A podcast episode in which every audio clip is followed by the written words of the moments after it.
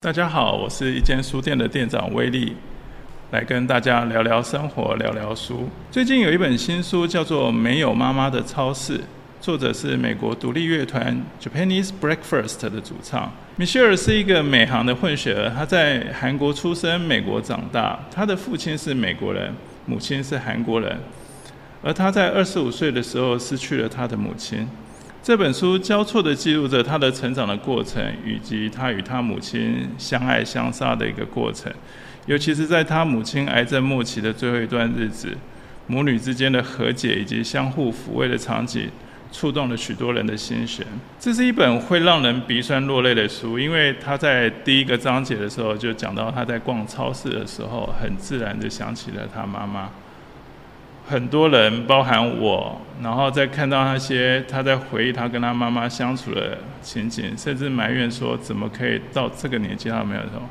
我心中就有点触动，眼睛就开始发酸了。因为作者他把他跟他妈妈相处的那个细节描述得非常非常的细腻，像他会记得他跟他说过的话，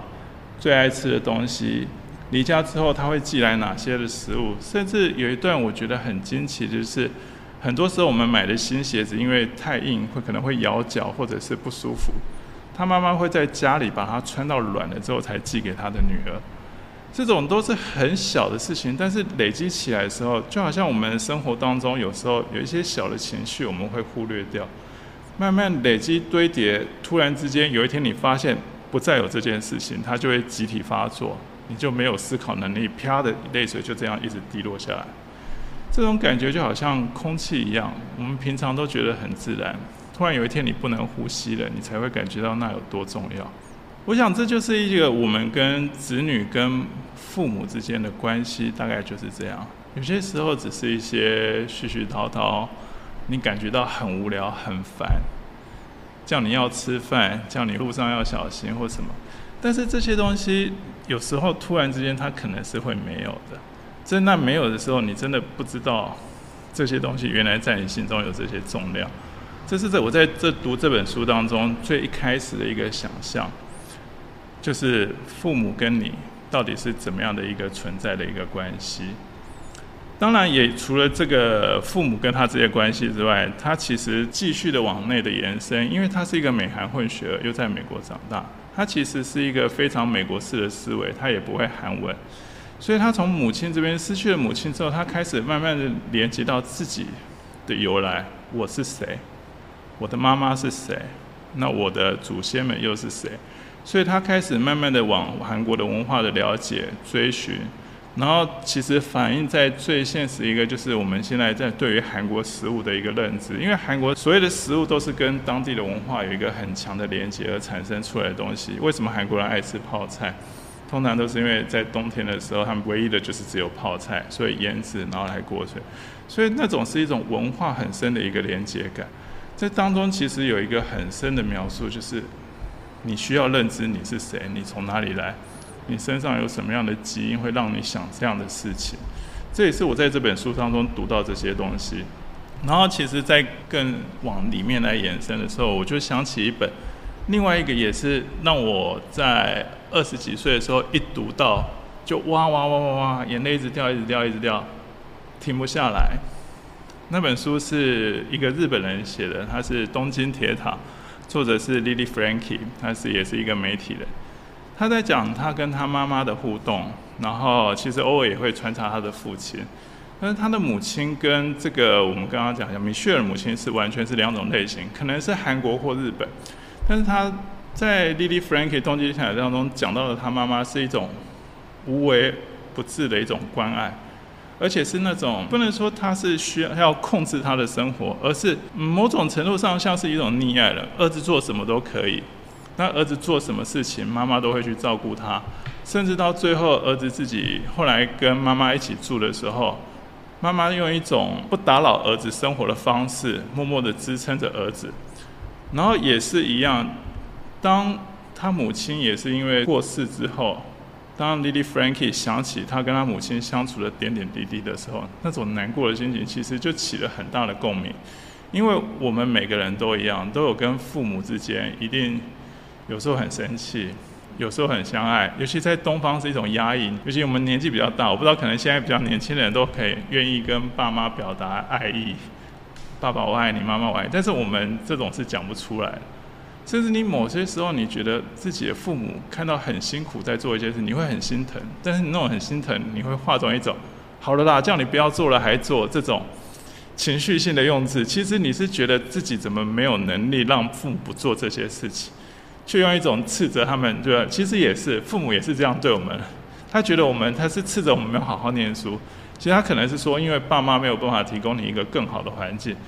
所以其实这里面就讲到就是。在东方的那种亲子关系，有点像我们讲就叫相爱相杀。你明明很爱他，你明明对他有一种情感，但是你不知道该怎么表达，然后你会内涵在心里。所以很多人就说，其实我平常看你跟家里的关系也不是很好，那为什么有时候就会有一些？其实倒也不是，只是那是一种表达式的问题。那这种表达式有时候就是压抑过深之后突然的爆发，就会变成这样的嘛，反而没有办法很平和，所以会有很多的后悔的情绪。为什么跟爸妈没有好好的相处？我觉得人跟人之间也大概都是这个样子。虽然说很多时候我们在讲到说你的原生家庭塑造了你，爸妈给你一些框架，甚至很多人会觉得爱是一种控制，尤其父母的爱，他只针对就是你如果表现好，他就爱你；你如果表现不好，他就不爱你。但是那个或许其实它的根源点其实并不是只有控制。而是他把你想象成你是他的一个血脉的延伸，未完成的意志。他忽略到你的独立的性格，但他忽略的同时，它是一种相互隶属的关系。他没有看到你的独立人格的时候，其实他也没有看到他自己，他也把自己放掉。这种很奇妙的一种感受，其实也是我最近在读弗洛姆的《爱的艺术》的时候感觉出来的。爱的连接有各种的形式。但是很多时候，他的爱的连接会让你没有了自己。当父母没有自己，只有小孩的时候，小孩一切的表现就是他的荣誉感所有的来源。其实他那个时候，你觉得父母在控制你的时候，他其实也丧失了自我。但是小孩并不会因此而得到了父母，其实也不是这个样子。小孩本身也丧失了自我。弗洛姆在讲爱这件事情的时候，变成在亚洲社变成是两边互相的一个，本来应该是两个合一的关系，体现出一种爱的形式，但是就成变成两个都压成没有自我，所以明明是很爱的对方，然后但是到最后就是拼命想要脱离对方，因为你脱离了对方的这种合一性之后，你才能够得到你自我的感受。但是你脱离得到自我的感受的时候，你的感受其实是爱的连接的断绝，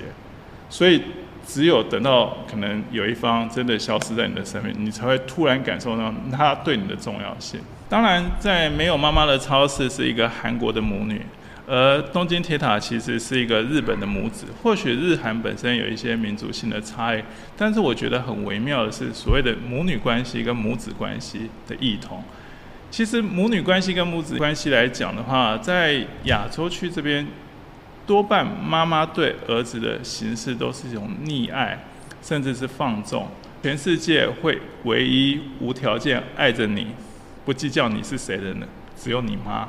没有任何一个女人会这样爱你。这就是所有妈宝的来源。因为你如果要寻找一个，他只因为我不是我的钱，不是因为我高，不是因为我帅而爱着我的人，那只有你妈。很抱歉，这个是一个人类社会的现实。但是母女就好像不是这么一回事。母女永远都是妈妈投射在女儿当中，希望发现一个更漂亮的自我，更好的自我，你更独立、更美丽。妈妈希望你美丽、大方、独立。那你有不足，你有什么坏习惯？儿子有坏习惯，妈妈是纵容；女儿有坏习惯，妈妈是打下去。你要改，对，这是一个非常有趣的一个，就是投射一个，好像儿子比较像是宠物，然后女儿才是能够支撑的一个力量，自我的一个投射完整的实现。这也是我在读书中当中觉得很有意思的一件事。当然，并不是因为表示这种爱有一个差别，我不知道是民族性呢，还是一个男女之间的关系。那我不知道，可能因为我自己是男生嘛。我在读的时候有这样的感受，不知道听众是不是也有觉得，诶，自己跟妈妈的关系大概是怎样？当然也有一些是哦，妈妈从小就是打骂或什么，但是男女的对待上其实也是相当不同的。某种程度上，我觉得是不是可以解释出亚洲社会的一个重男轻女跟父权的现象呢？这个我们可以大家好好思考一下。这是我读到一些比较深层的东西。当，回过头来就讲说，到底我们跟父母的关系应该是怎么样比较好的？我自己是认知，就是从我小时候在家里生活，其实都一样，跟大家妈妈就是你好好念书，你不要管其他的。反正你就是考上好学校，以后工作找个老婆，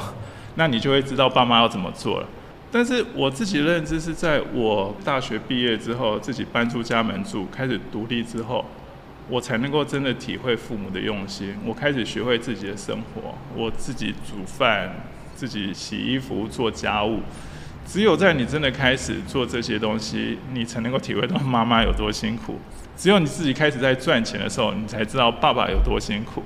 然后你才能够体谅他们那个时候其实为了你，他们牺牲了多少事。因为那些辛苦你没有体会过，你是不会了解。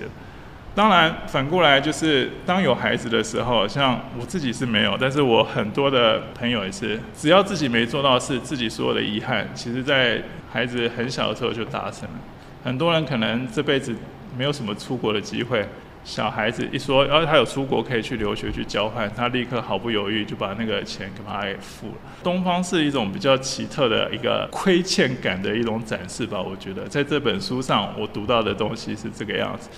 当然，这个只是一个我们想深了或想偏的人。我们重新回到这个书上来讲，无论是没有妈妈的超市，还是东京铁塔。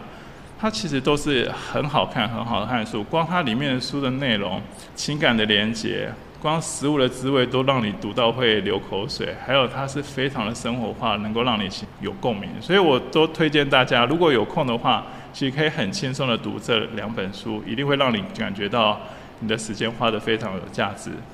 这就是今天我们的介绍，谢谢大家。以上节目由数位传声制作。